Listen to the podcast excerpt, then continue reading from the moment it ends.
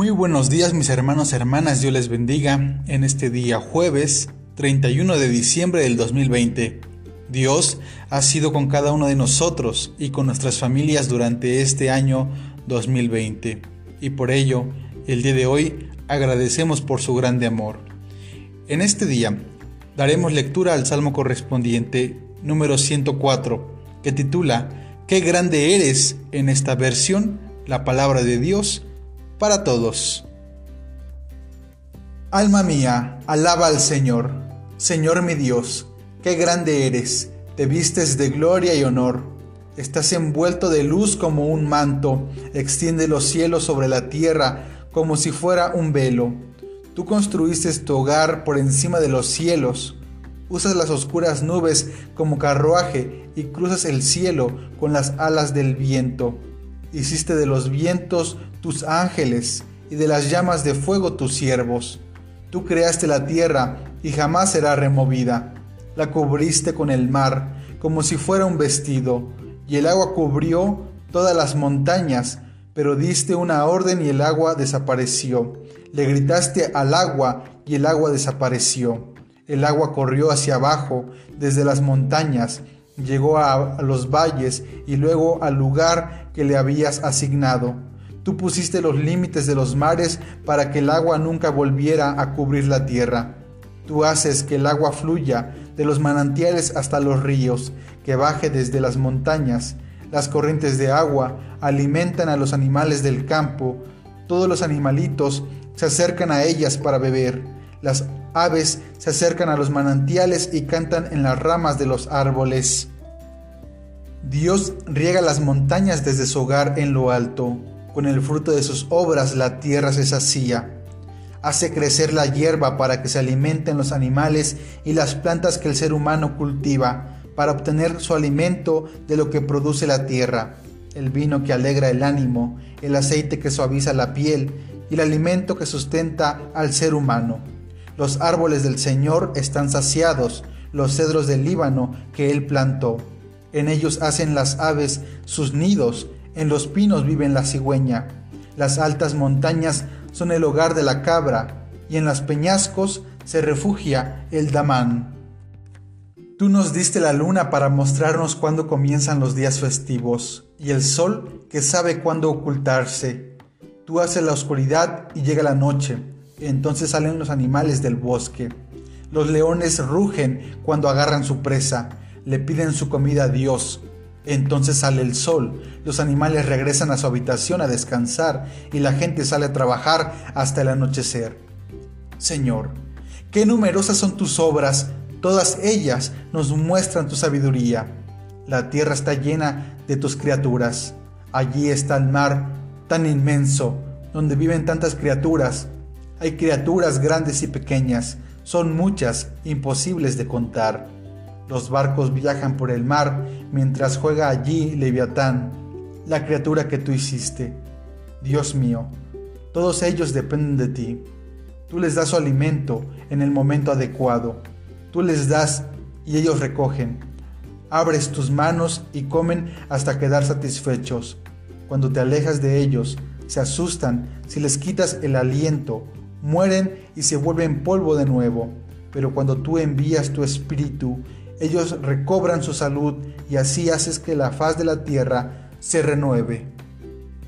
Que la tierra del Señor permanezca para siempre, que el Señor disfrute de su creación. Basta con que Él mire a la tierra para que ella tiemble. Toca las montañas y ellas echan humo. Mientras yo tengo vida cantaré al Señor, cantaré alabanzas a mi Dios Espero que mis pensamientos alegren al Señor porque yo soy feliz con Él. Que el pecado desaparezca de la tierra, que los perversos desaparezcan para siempre. Alma mía, alaba al Señor. Aleluya. Como podemos observar, mis hermanos y hermanas, este es un himno que nos ayuda a recordar quién es el creador de los cielos y de la tierra y de todo lo que existe en ella. En este salmo encontramos los espacios del cielo, la tierra y el mar. Lo que hace el salmista es tener un momento de oración, una oración que posiblemente no estemos tan acostumbrados a tener. es una oración de contemplación.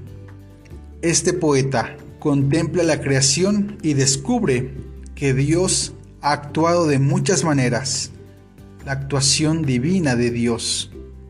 Si podemos seguirle el paso a este himno, podemos encontrar una relectura a Génesis 1, donde menciona la luz, el cielo, la tierra firme, el abismo que es el océano, y que ya no es caótico, sino que ahora Dios le ha ordenado y le ha vestido de bien para aparecer eh, como un lienzo, aparecer como parte del vestido de la tierra.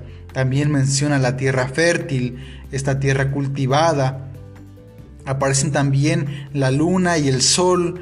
Después también aparecen los animales y eh, aparecen también eh, las aves de los cielos. todo ser todo ser terrestre, todo ser acuático, todo aquello que vive en el cielo, en la tierra y en el mar. Algo que nos ayuda a entender este salmo es que todos los animales que viven en estos lugares son sostenidos por el Señor. Dios les da de comer. Por último, la última especie que es mencionada es el hombre, como un homo faber, es decir, como un hombre labrador. Va concluyendo este salmo que la vida de todo ser viviente en esta tierra, de todo aquel que respira, depende de Dios. Todos dependemos de Dios. Todo lo que ha creado el Señor es bello y por lo tanto damos muchas gracias. Pero algo ha contaminado este espacio y es, en este sentido, la maldad humana y se invita a partir del Salmo que desaparezca. Una vez que desaparezca la maldad humana, todo volverá a ser bello, todo volverá a su origen. Durante este año hemos sido golpeados fuertemente por esta pandemia. Durante este año hemos estado cerca de la muerte, de la enfermedad y de las ausencias. Sin embargo, el día de hoy te quiero invitar a que a pesar de todas estas situaciones por las cuales has pasado, hoy tengas una oración como la de este salmista, una oración de contemplación, que tú puedas observar todo lo que hay a tu alrededor, todo lo que existe, y que puedas orar, puedas reconocer cómo Dios está actuando en tu vida en este momento, en este preciso momento, en este cierre de año. Que a partir de esta oración puedas recordar quién es el creador de todo lo que existe y también que puedas recordar quién es el que te sostiene día y noche. También esperamos que esta oración te ayude a recordar que debes de respetar todo lo que existe, todo lo creado por el Señor y que nos invite a ser más ecológicos en nuestra manera de vivir, en nuestra manera de ser cristianos aquí en la tierra. Ahí en tu lugar, allí en tu casa, en tu hogar con tu familia. Vamos a orar.